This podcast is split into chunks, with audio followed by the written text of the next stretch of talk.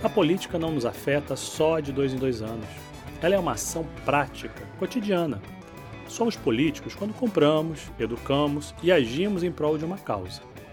Mas qual é exatamente o papel da política em questões de gênero, etnia ou vulnerabilidade social? O Desconstruindo de hoje continua a falar sobre política em nossas vidas.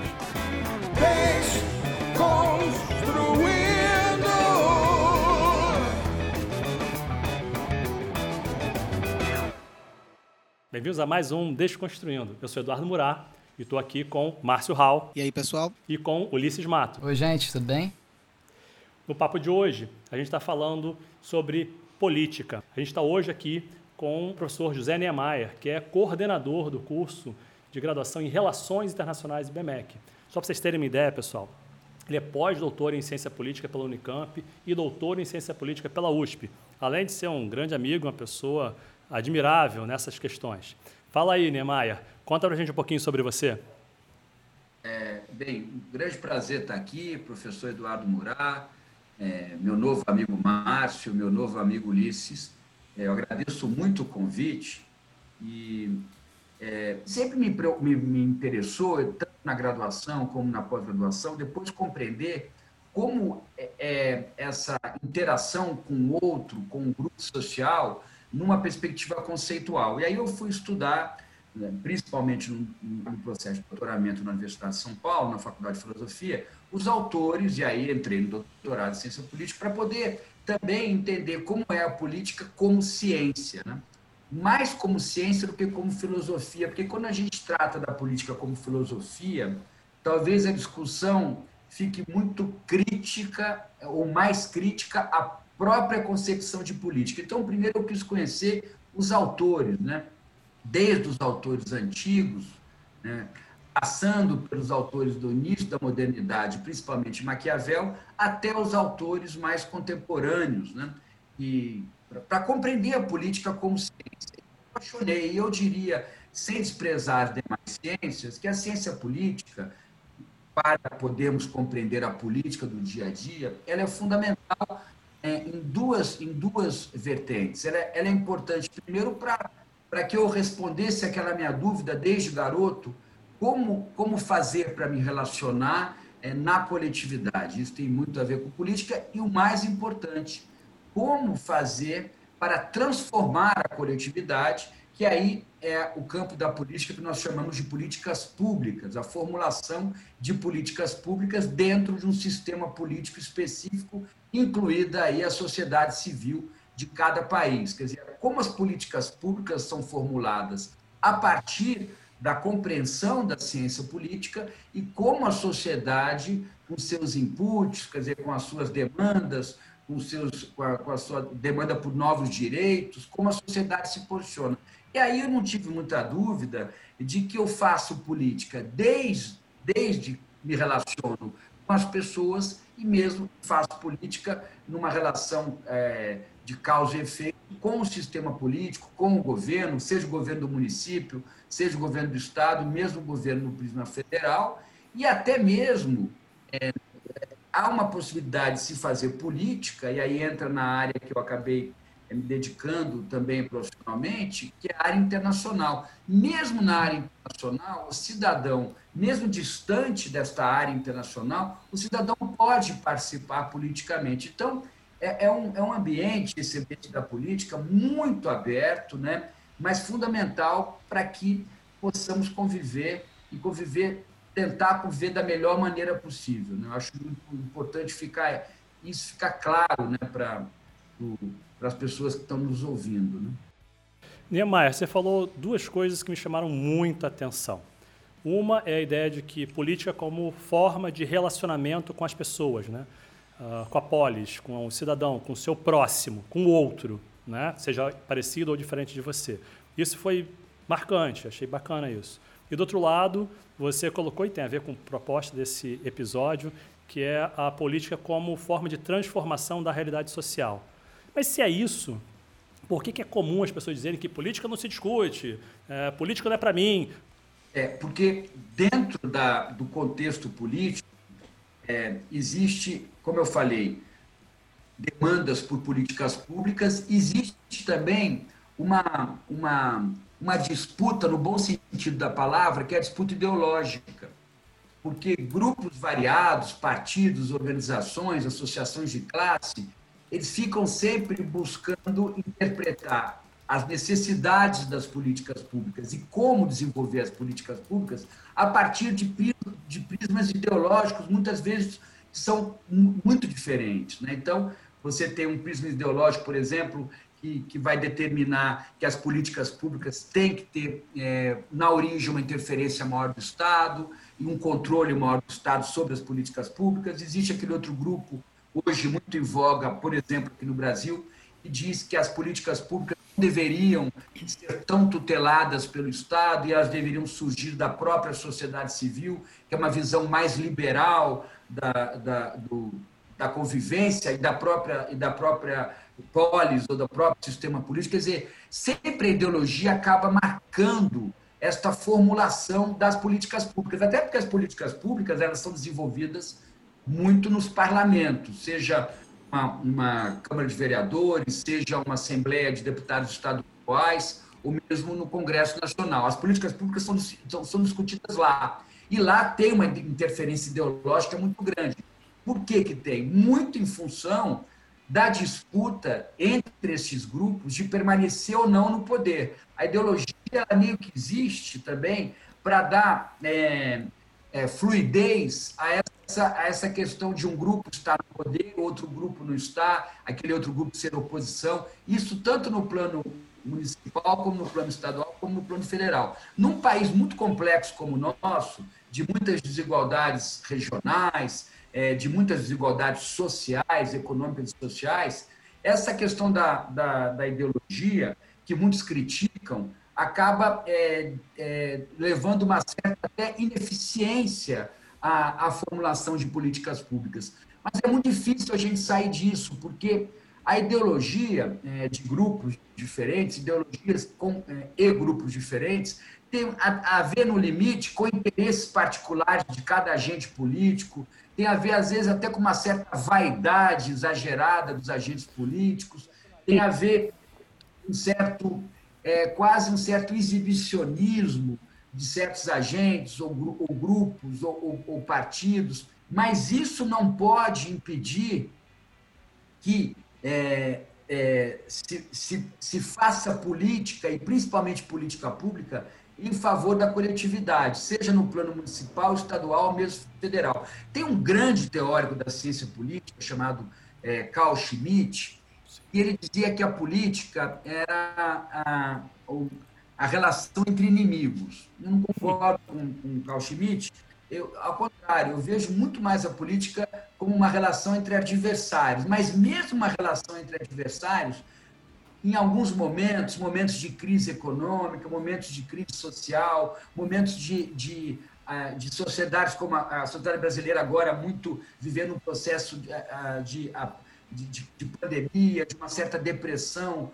no, no nível psicossocial, parece que aí as questões ideológicas ficam mais aguçadas, aumenta a competição ideológica, aumenta a fragmentação, e aí a gente às vezes até perde um pouco a noção é, da importância da política, principalmente para a formulação de políticas públicas.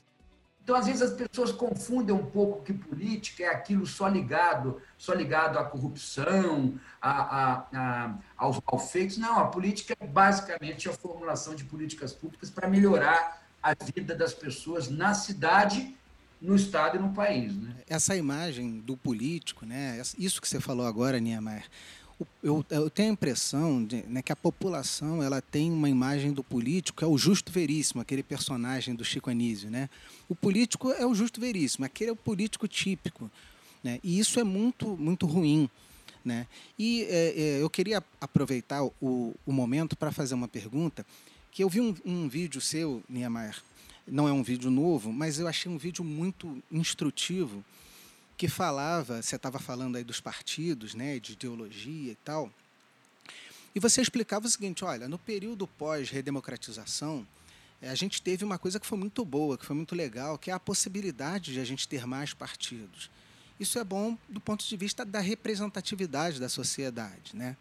Agora, hoje a gente tem um número exagerado de partidos, e aí eu tenho é, uma impressão de que é, isso vira, na verdade, uma grande cortina de fumaça, porque o povo fica com dificuldade de se, de se é, relacionar, de entrar em ressonância com as ideias de cada partido. São muitos partidos.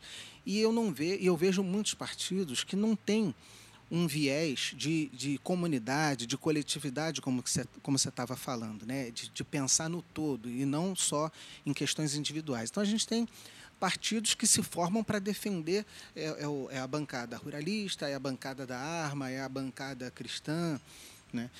E, e a gente não vê uma, um, um interesse é, no todo, né? Na, na, na, no bem da sociedade como um todo. O que, que você pode falar para a gente sobre essa questão da, da, da, quantidade dos partidos, dessa, dessa nossa representatividade? Olha, excelente, Márcio. É, isso vai mudar. Vai mudar em função da, de, de, novas leis é, com relação à quantidade de partidos e as cláusulas de barreira.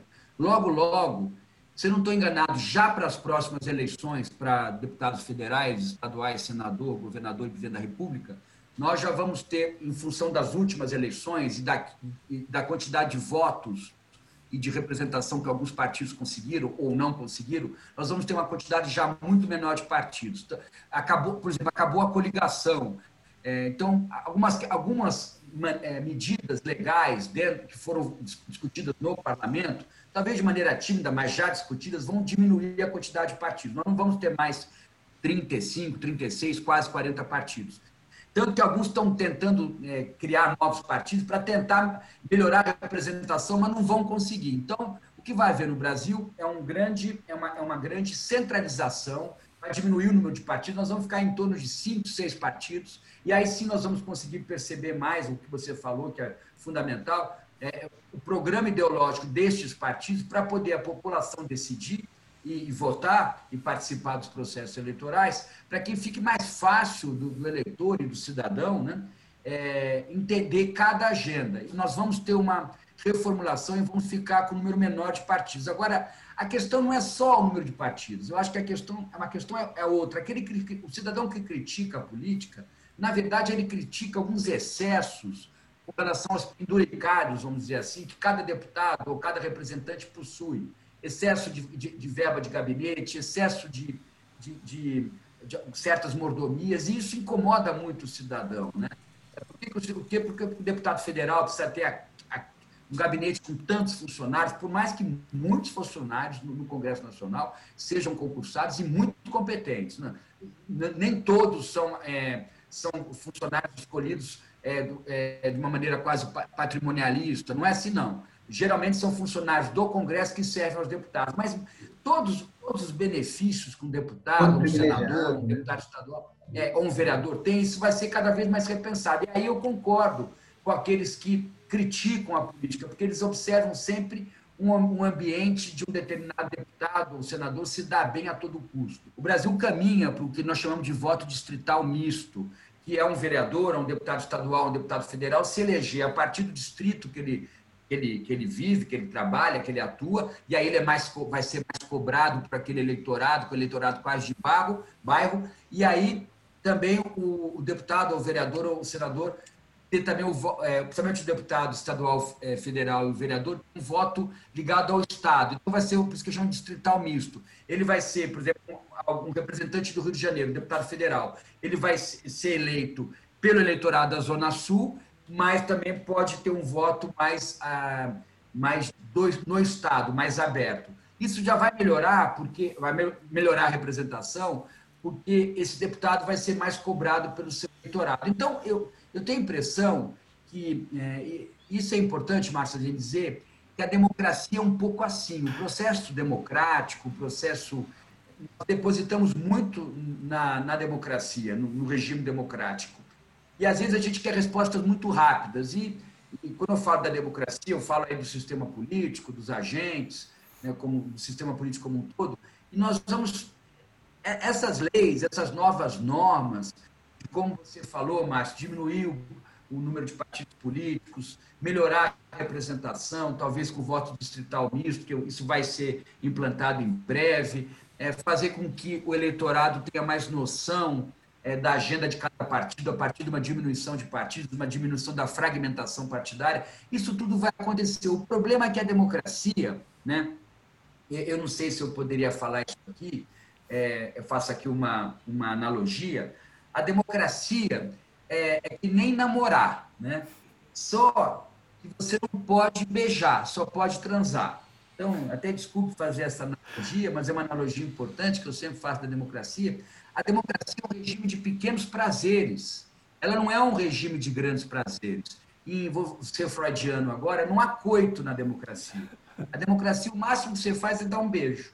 Então, as pessoas têm sempre aquela expectativa de grandes prazeres na democracia e não vão ter nunca nenhuma sociedade, porque a democracia ela entrega aquilo que é possível entregar para toda a sociedade. Não dá para ficar privilegiando, não deveria privilegiar grupos específicos, esses sim teriam talvez um excesso de prazer.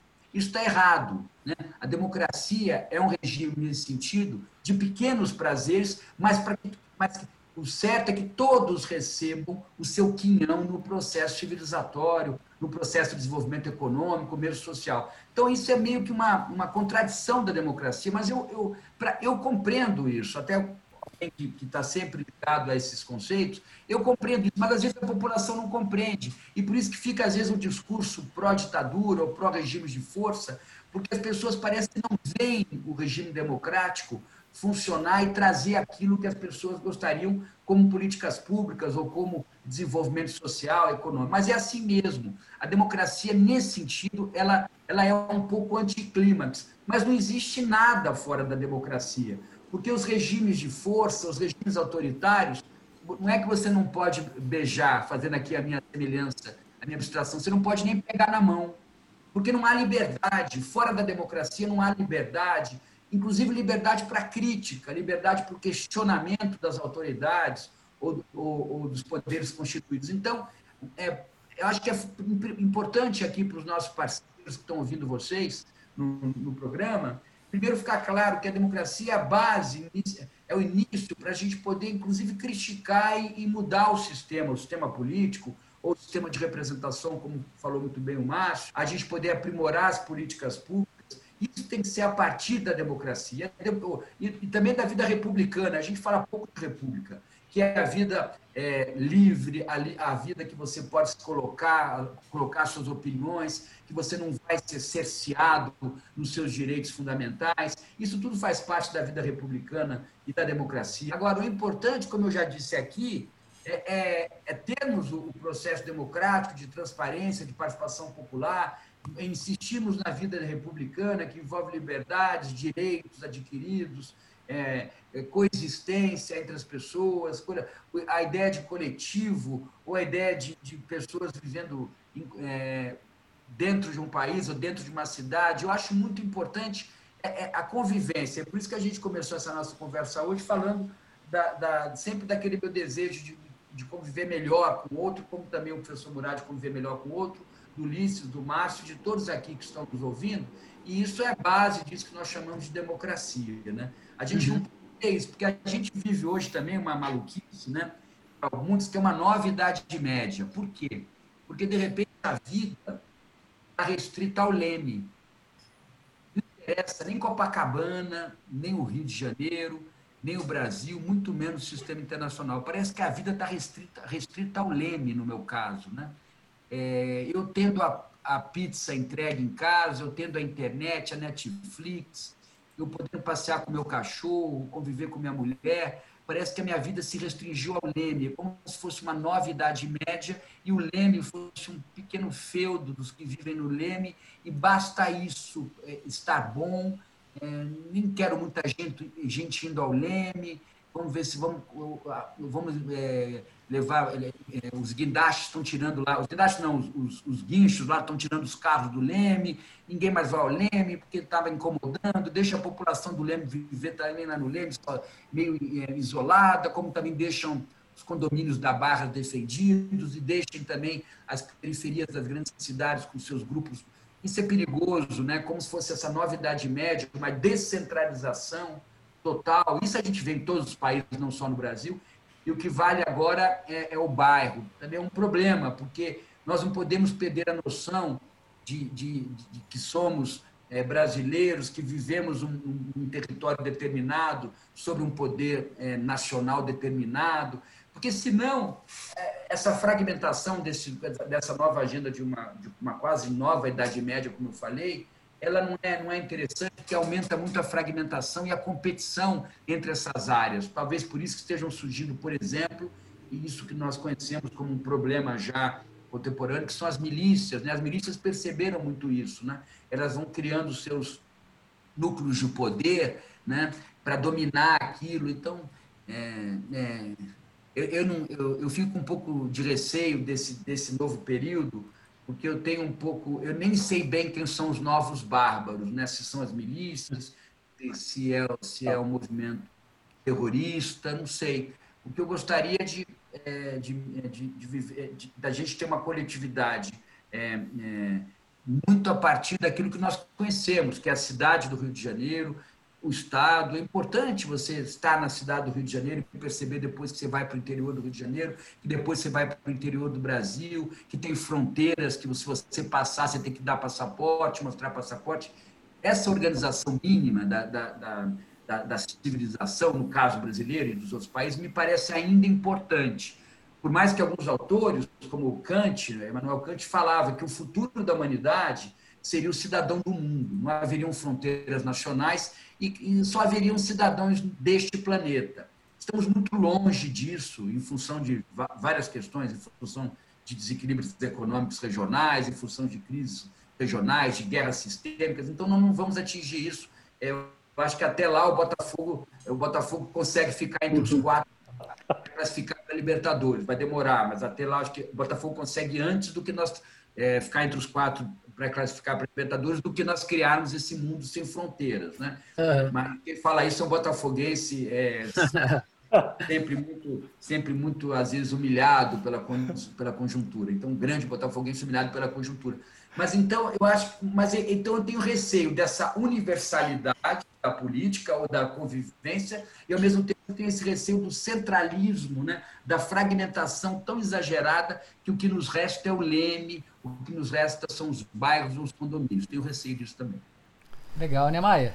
É, tem uma pergunta aqui também, voltando àquela sua imagem é, da, da, do namoro, né, política como namoro, de beijar, pegar na mão, a gente vê muita gente fora da fila da barraca do beijo. Grupos, às vezes, muito numerosos e que não conseguem se representar. Como, como é que a gente pode aumentar essa. A gente pode ajudar isso, a, a gente ter mais representatividade desses grupos que estão em desvantagem na sociedade no sistema político?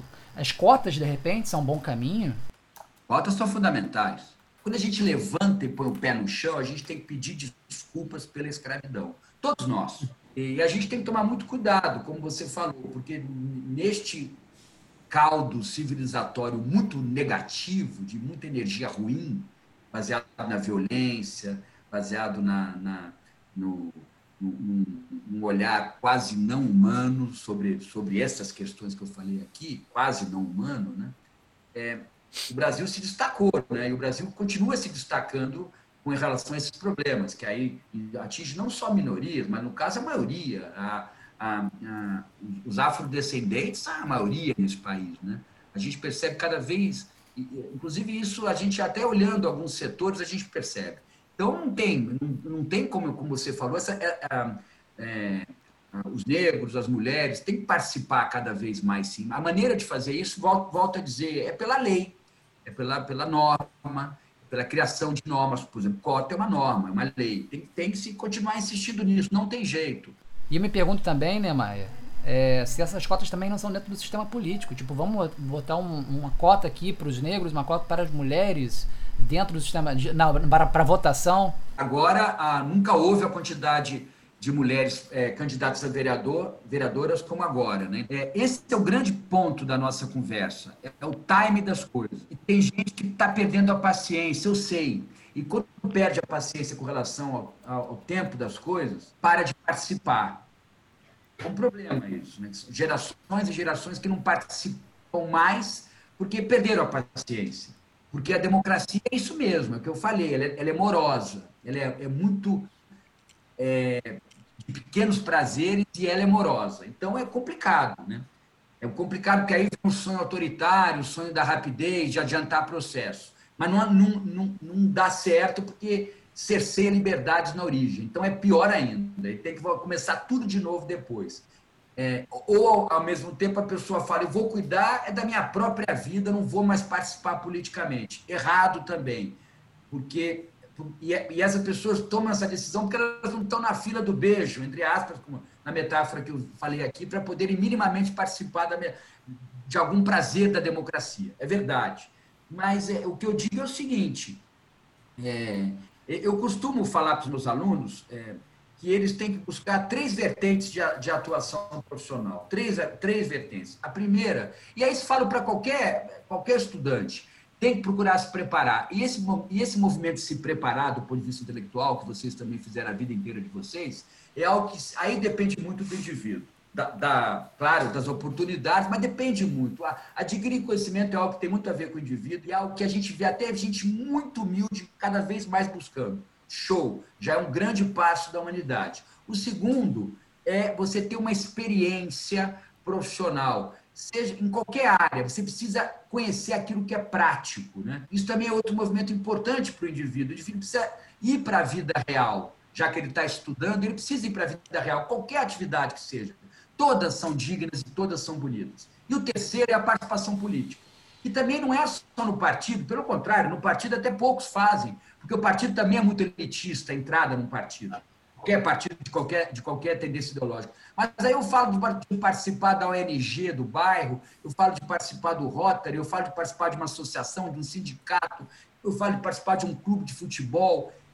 O jovem, eu falo do jovem, o adulto, precisa também ter essa participação. E eu acho que isso tem a ver com o que a gente está falando. Não dá também para cuidar só da própria vida, tem que dar algum tipo de contribuição no grupo social. Porque aí esse, esse, essa pessoa, esse homem, essa mulher, ele, ele, vai, ele vai percebendo, ele vai conhecendo pessoas. Então, essas três maneiras de aprimoramento, não profissional, mas para a vida, o intelectual, o profissional e o político, ou de participação social, me parece. Eu, eu acho que isso está aumentando. Agora, como ter democracia se há tanta desigualdade econômica? Se as pessoas não têm, não, não, não, não têm o um mínimo de, de segurança econômica, para poder participar politicamente desse processo que é a democracia, que já é um processo moroso, por isso está certo, porque a desigualdade econômica ela acaba meio que fazendo com que a democracia fique muito capenga. É, mas, eu, mas aí o que, que eu faço, então? Eu, eu, eu paro com a democracia e só foco no, na diminuição da desigualdade econômica, não funciona, é, porque são, os processos econômicos, os processos políticos estão muito ligados, né? É, é complicado. Ah, mas se o Brasil fosse menor, né? E vem aquelas loucuras.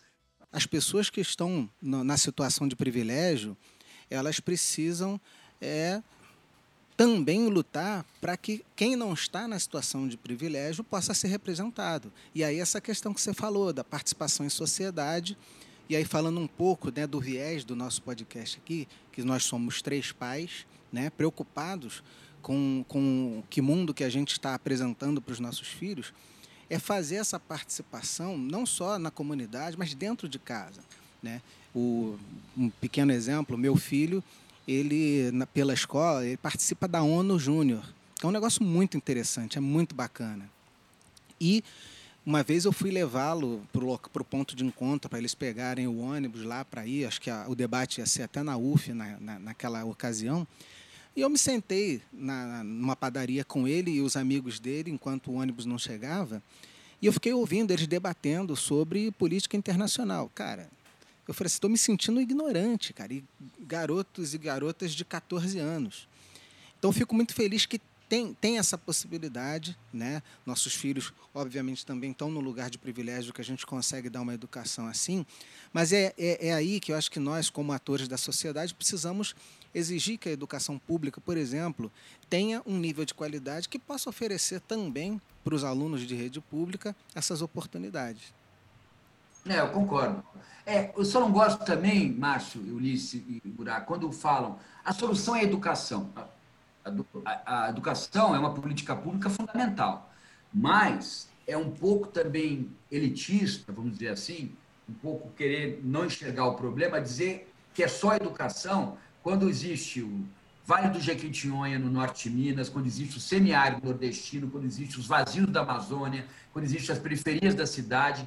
E não é que lá não tem educação, lá outras políticas públicas não chegaram. Lá uma insegurança econômica. Então, por exemplo, nesse caso o Estado tem que atuar, porque se a gente ficar esperando que nós vamos ter que ter gerações letradas para esse país ficar menos desigual, esse país vai continuar muito desigual. É um processo que tem que ser em paralelo a redistribuição da renda, da riqueza, geração de emprego.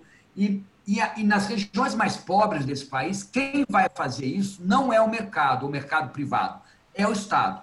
É, e aí, por isso que eu deixo claro a minha, a minha, a, o meu viés keynesiano de intervenção do Estado, porque também não dá para a gente achar que o mercado vai resolver tudo. O mercado, quando ele pega regiões mais ricas, mais estruturadas, aí é mais fácil. Vou dar um exemplo. Se você vai no Leblon se você vai no Leblon, cerca o Leblon, um muro, e diz o seguinte: a partir de hoje, todos os empresários do Leblon vão ter uma diminuição de 30% no imposto de renda. É evidente que vai ter, um ano depois, vai ter muito mais renda e riqueza girando no Leblon. É claro, porque as pessoas vão continuar com seus negócios, vão pagar menos imposto, algumas vão guardar, mas outras vão investir, vão dar emprego para novas pessoas. O Leblon vai ficar mais rico ainda, é claro, no Leblon, ou na Savassi, ou no Jardins, lá em São Paulo. Agora, se você vai no semiárido nordestino, cerca o semiárido, e fala, ó, a partir de agora, é, os empresários da região, porque não há estrutura econômica, não há empresários na região, ao pequeno agricultor, aquele que tem quatro cabras, dez cabras, esse vai pagar menos imposto. Esse nem imposto pagava. Então, quando você faz uma, um projeto liberal de diminuição de impostos ou menor intervenção do Estado, aumenta a liberdade dos agentes econômicos privados em determinadas regiões, não serve para nada. Serve para os corruptos da região, para a elite corrupta da, da região, na verdade, concentrar mais renda e riqueza. E aqueles que não, não faziam parte, porque não, não eram nem formais, nós vimos agora, tem 60 milhões de brasileiros que vivem em processos informais junto ao, ao sistema produtivo. Então, é, pensar em projetos liberais num país que ainda, em algumas regiões, não atingiu nenhuma estrutura, também não serve. Nessas regiões é o Estado, é o Estado que vai ter que recolher tributos, recolher tributos da maneira mais justa possível, e ali fazer políticas públicas para daqui a 50 anos, porque demora também, daqui a 50 anos, as gerações daqueles que viviam sem estrutura poderem começar a participar minimamente do processo econômico como agentes formais. Então, o, esse, o governo atual, que eu acho que é, também não vou ficar criticando, tem pontos até positivos que a gente pode discutir num, numa outro, num outro momento, tem sim um ou outro ponto positivo, mas também um, um projeto liberal para o Brasil, nós temos que pensar com cuidado porque é um país muito desigual, do ponto de vista regional e do ponto de vista. É, dentro das regiões há muita desigualdade. Né? Então, a gente tem que pensar. Eu ainda acredito que um país complexo como o Brasil precisa do Estado como indutor de desenvolvimento.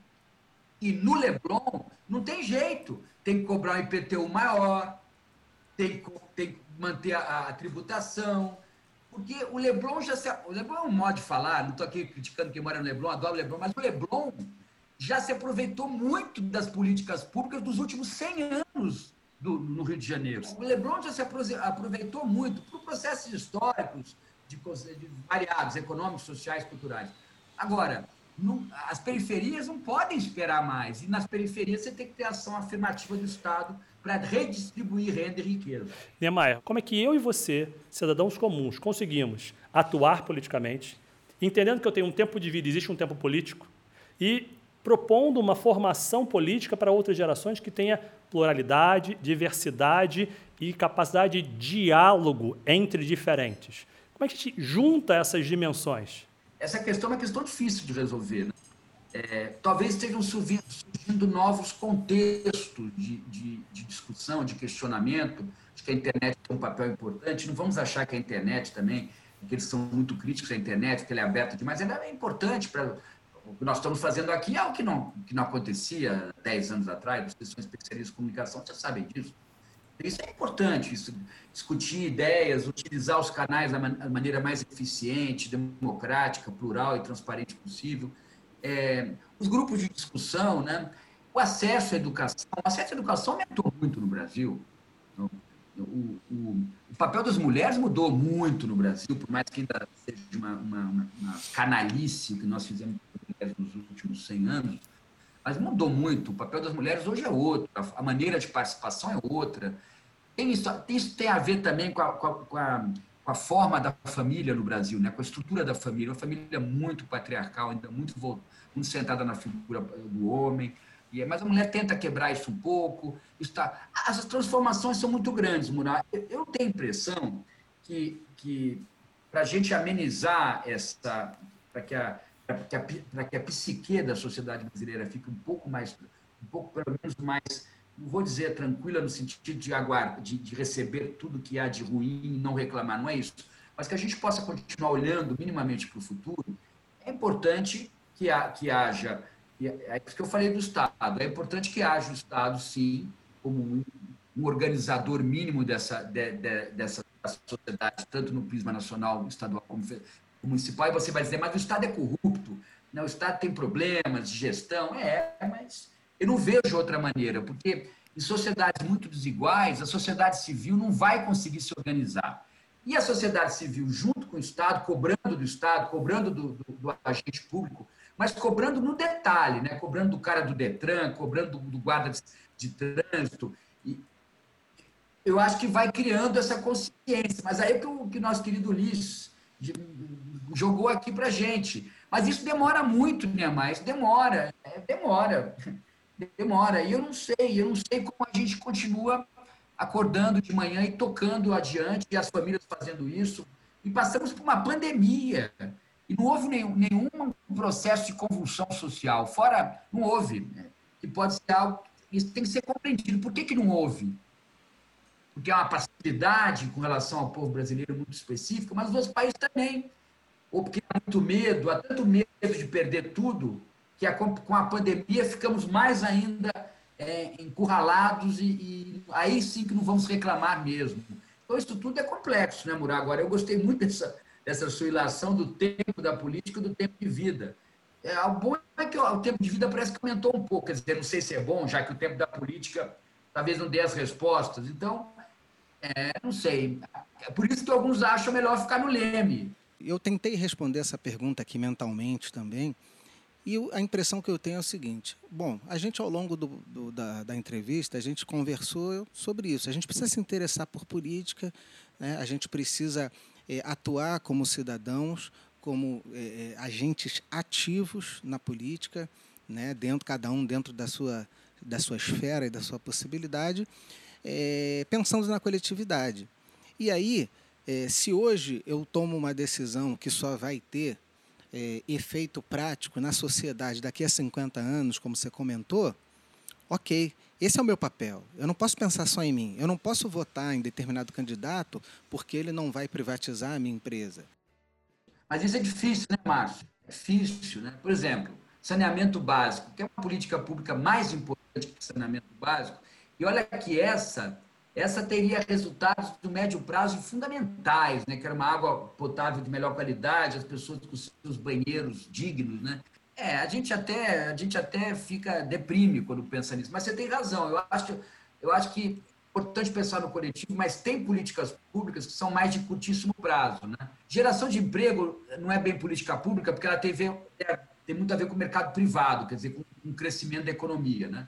Mas o Estado pode ser indutor em alguns momentos. Segurança pública, eu acho também.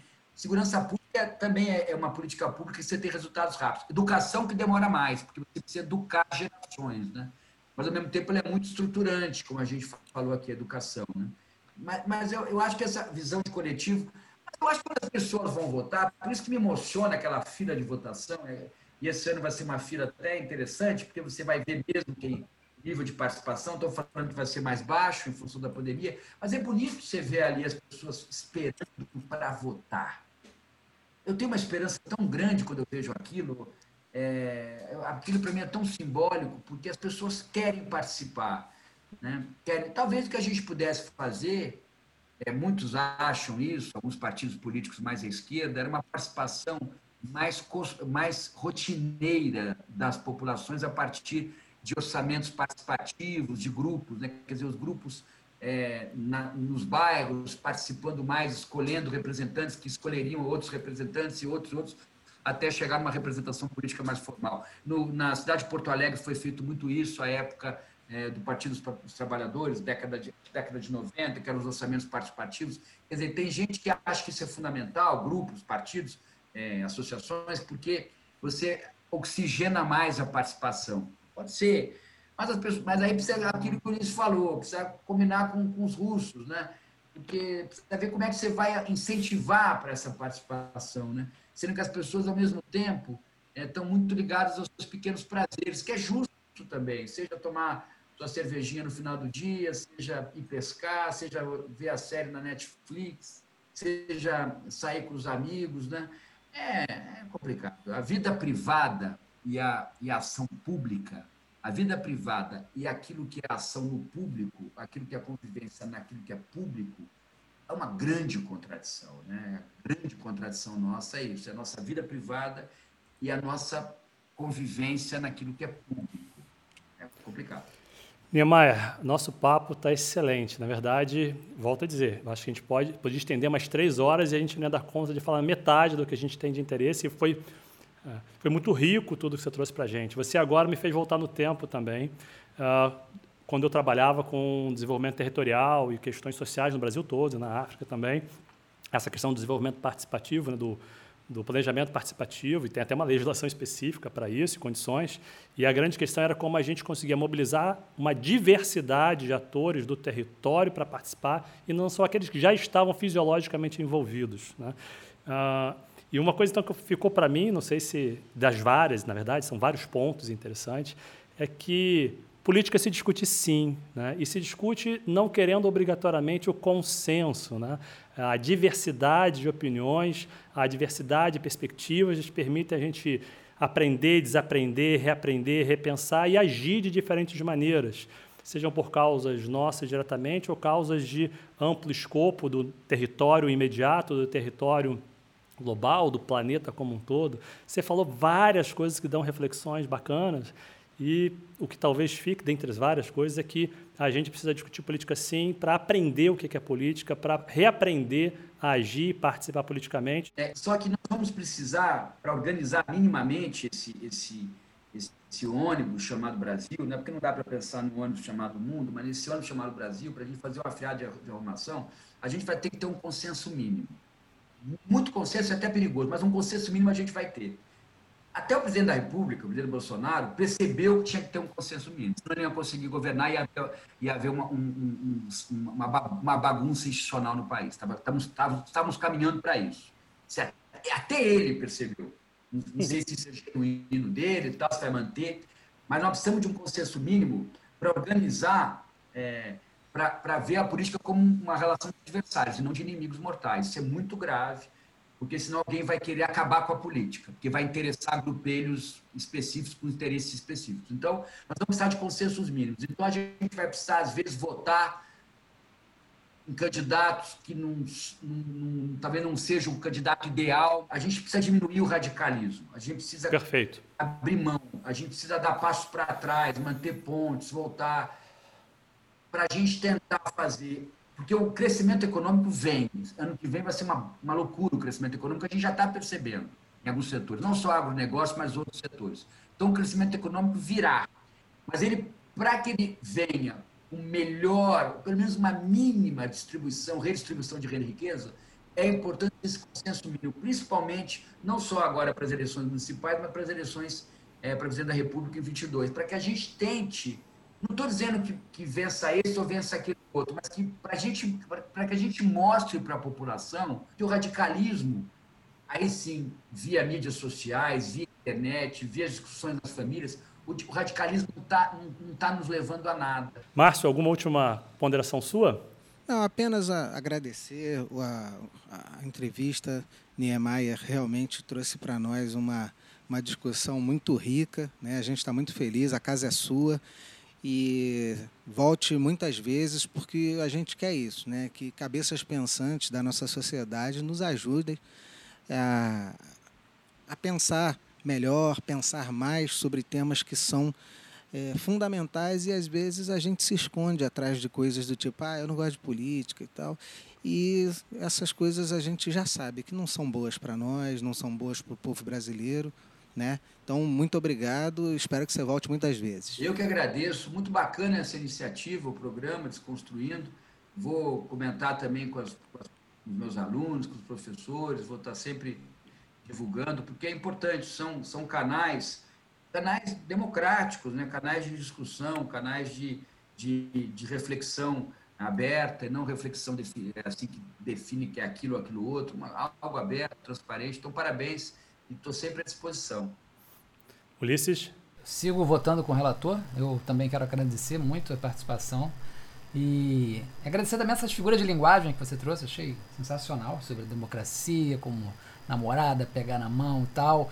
Eu só tenho, eu, eu temo muito só que a gente esteja vivendo um relacionamento aberto, né, com a democracia e flertando com outras formas, né, de, de namoro aí com outras outras companheiras, né? Mas que bom que eu é, é, as discussões como a nossa acho que são mais para conscientizar mesmo qual é o caminho certo das coisas, né? É, não há saída, não há saída é, fora da, da democracia. Ah, e a democracia é isso mesmo, ela é contraditória, ela, é, ela tem um tempo muito, muito determinado, que vai contra o tempo dos homens, muitas vezes, como disse Murat, é, mas ela, ela, ela, ela garante o mínimo de liberdade, de participação que outros regimes não iriam garantir. Né? É, uhum. Também eu acho que também a gente tem que pensar, só para terminar, no, no, perfil das nossas lideranças. Né? Eu acho que as nossas lideranças estão muito baseadas baseadas em vaidades, em, em de bufão, né?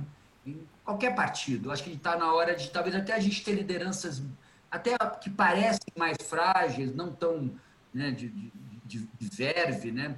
e, e ter algo mais institucional que, dê, é, que sustente a liderança. Eu acho que a gente está precisando, isso que eu falo na norma, na lei, na formulação de políticas públicas, isso é muito mais importante que nas lideranças. E isso também não tem a ver só com presidencialismo, não. A gente, mesmo no regime presidencialista, a gente pode ter lideranças que são, lider... talvez o parlamentarismo seja melhor para isso, é algo para a gente pensar numa próxima fala, é, próxima conversa, mas mesmo no presidencialismo, acho que a gente precisa ter lideranças. Eu tenho um pouco de receio dessas dessas, é, dessas, desses perfis de liderança que são muito de arroubos, né? Isso é muito complicado. E até falando disso, para terminar, que é uma história muito interessante, vou contar aqui rapidamente, diz a lenda que quando acabou a Segunda Guerra, estava numa, numa grande é, conferência e o general Montgomery. O general Montgomery era o, foi o grande líder das tropas aliadas, era um homem muito bonito, muito boa pinta, muito exibido, norte-americano, e, e, o Churchill sentado, e ele, e, e ele foi falar para. Eram soldados, eram assessores militares, e, eh, pessoas importantes assistindo. E ele pegou o microfone, o general, o general Montgomery, e disse: Eu sou o general Montgomery. Eu não fumo, não bebo, não prevarico e sou um herói. Aplaudido, coisa, ele era muito exibido. Aí ele sentou, o Churchill falou assim no ouvido dele: Eu bebo, fumo, prevarico, sou seu patrão. Então, eu acho. E foi verdade, parece. Então, acho que está faltando mais Churchills, entendeu? O Churchill era um cara discreto, um cara de articulação, de consenso, era um conservador que trabalhava bem com o Partido Trabalhista, entendeu? Acho que está faltando mais Churchills e menos Montgomery na nossa, na nossa política, não só no Brasil, mas no mundo todo. Sensacional, sensacional. Uh, pessoal, esse foi o nosso segundo episódio do Desconstruído sobre política. E até aqui, a gente está entendendo que política se discute sim. Uh, na descrição do, do episódio, vocês vão encontrar as nossas redes. Dá uma passada lá, dá uma curtida, compartilha essas ideias, uh, põe suas sugestões, críticas, elogios também são bem-vindos. E a gente se encontra no próximo episódio. Até lá.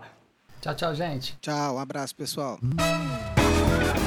Desconstruindo, podcast apresentado por Eduardo Murat, Márcio Hall e Ulisses Martos. Design: Ricardo Campos. Edição: O Guardilha. Composição da vinheta: Márcio Hall. Arranjos e execução: Márcio Hall, Silvio Mazei, Ney Gouveia e Marcelo Val. Você pode nos mandar mensagens pelo Twitter e pelo Instagram. Nosso perfil nas duas redes é Desconstruindo X. Sim, é assim mesmo. Desconstruindo, mais a letra X, tudo junto. Além de seguir a gente por lá para trocarmos ideias, nos acompanhe assinando, seguindo, se inscrevendo ou nos favoritando nas principais plataformas de podcasts para ser notificado sobre novos episódios.